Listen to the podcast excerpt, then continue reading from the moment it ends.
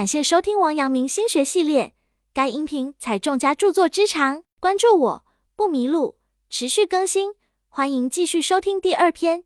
该篇具体讲解王阳明心学内容，有圣贤古训，又有当代意义和举例，一定要认真听讲或者重复去听，并充分结合自身经历和感受，这样才能够更好的领悟心学智慧。心与心的距离就像硬币的两面，有时候很近。近的似乎融为一体，但有时候又很遥远，远到永远不可能达到对面。没有人能完完全全地理解另一个人，也没有一个人能被人完完全全地理解。我们每个人内心里都有一片私人领域，在这里我们埋藏了许多心事。心事是自己的秘密，一般时候都只可留给自己，不要轻易说出口。很多人有一个共同的毛病，心里藏不住事，有一点点喜怒哀乐之事，就总想找个人谈谈。更有甚者。不分时间、对象、场合，见什么人都把心事往外吐。其实这也没有太大关系，每个人都有与他人分享心情与感想的欲望，这些都再正常不过。真话可以说，但不能随便说，因为我们的每个倾诉对象都是不一样的，所以要学会有所鉴别，有所取舍。也就是说，说真话的时候一定要看情况，有一些比较敏感，可能会伤害到他人的真话是不能随便出口的。人们常习惯于非此即彼的二元思维。但现实生活中其实还存在既不说假话，又不说真话的第三种途径。假话全不说，真话不全说。这句话中其实蕴含着传统的中庸观念，看似有些明哲保身的意味。但我们不得不承认，这种态度更接近现实生活的原貌。在中国古代，诸多饱学之士莫不把这中庸之道当成确保自身不倒翁地位的经验之谈。这与传统观念提倡的忠孝仁义。君臣之纲缺少反叛意识有莫大关联。虽然历史上也有知名的谏臣，比如唐朝的魏征、明朝的海瑞，但毕竟只是少数，忠言逆耳。更何况很多时候与我们相交的人嘴中吐露的也未必就是心中所想，而且他也未必愿意听我们的实话。所以，有人愿意披着皇帝的新装，自然也就有人愿意充当不明真相的围观者。打折的真话，并不全然意味着胆怯或软弱。在说话的时候有所隐瞒，说些折中的话，弹性的表述，搁置敏感点，有时候也是实现目的的变通之策。鲜少真话可能带来的无意义的口舌之争，用实践去检验真理，或许是一种更好的方法。王阳明曰：“以言语谤人，其谤浅。”外交官在传达两方面意见的时候，做翻译官也一样，传其原意。过分的话不能传，也不能添油加醋。做到了这一步，才算完成使命。也才能够保全自己。这虽然是讲外交官的修养，做外交的哲学，但也是告诉我们做人的道理，应该怎么做，不应该怎么做。王阳明在回复学生周道通的信中说：“以言语谤人，其谤浅。”意思是用言语诽谤别人，这种诽谤是很肤浅的。尽管舌头没有骨头，但也应该特别小心它的厉害，因为话一旦说出口，就像射出的箭，再也不能收回了。因此，管好自己的舌头，学会说话处事很重要。在为人处事时，要学会对人的性格做具体分析，要见什么人说什么话。对傲慢无礼的人说话，应该简洁有力，最好不要跟这种人多谈。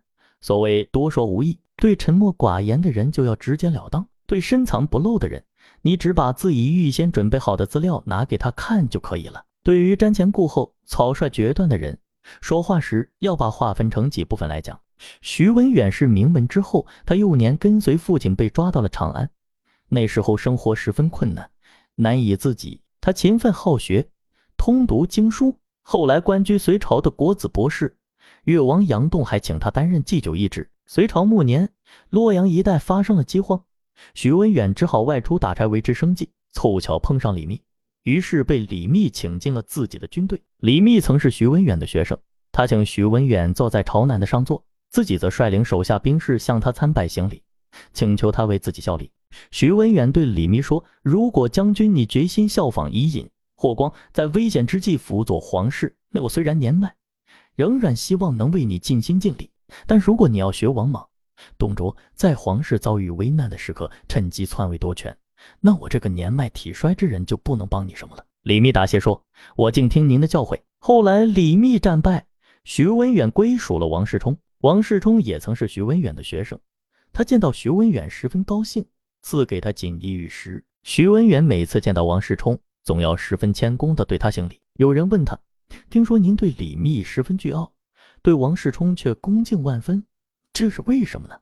徐文远回答说，李密是个谦谦君子，所以像厉声对待刘邦那样用狂傲的方式对待他，他也能够接受。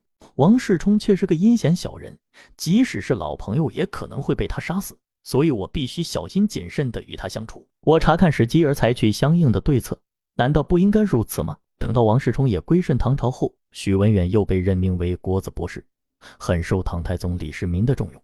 徐文远之所以能在隋唐之际的乱世保全自己，屡被重用，就是因为他针对不同的人有不同的应对之法，懂得灵活处事，懂得管好自己的嘴巴，到哪山唱哪歌，掌握说话的技巧，把人说活了。做事就能达到意想不到的效果。愚者常常暴露出自己的愚昧，贤者却总是隐藏自己的知性。因为善于听话的人易表露知性，而喜欢表现自我、喋喋不休的人，通常都是些傻瓜。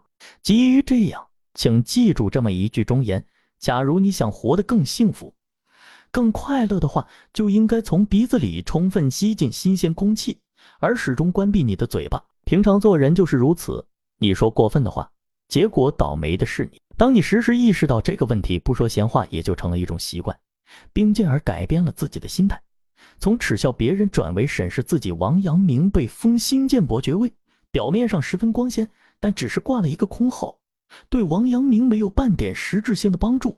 本有怨言的他，被老父亲王华的一句“我以为句”说得心服口服。父亲去世之后，他不再抱怨，不再说一些闲话，而是潜心学习。警惕自己的舌头，如同慎重地对待珍宝一样，使自己的舌头保持沉默，人生将会得到很大的好处。人之所以有两个耳朵，一张嘴巴，是为了让人多听少说，听的分量要有说的两倍。于是，那些懂得此理的人总是让人尊敬，而那些喋喋不休之人只能让人更厌恶。本节结束，感谢收听王阳明心学系列。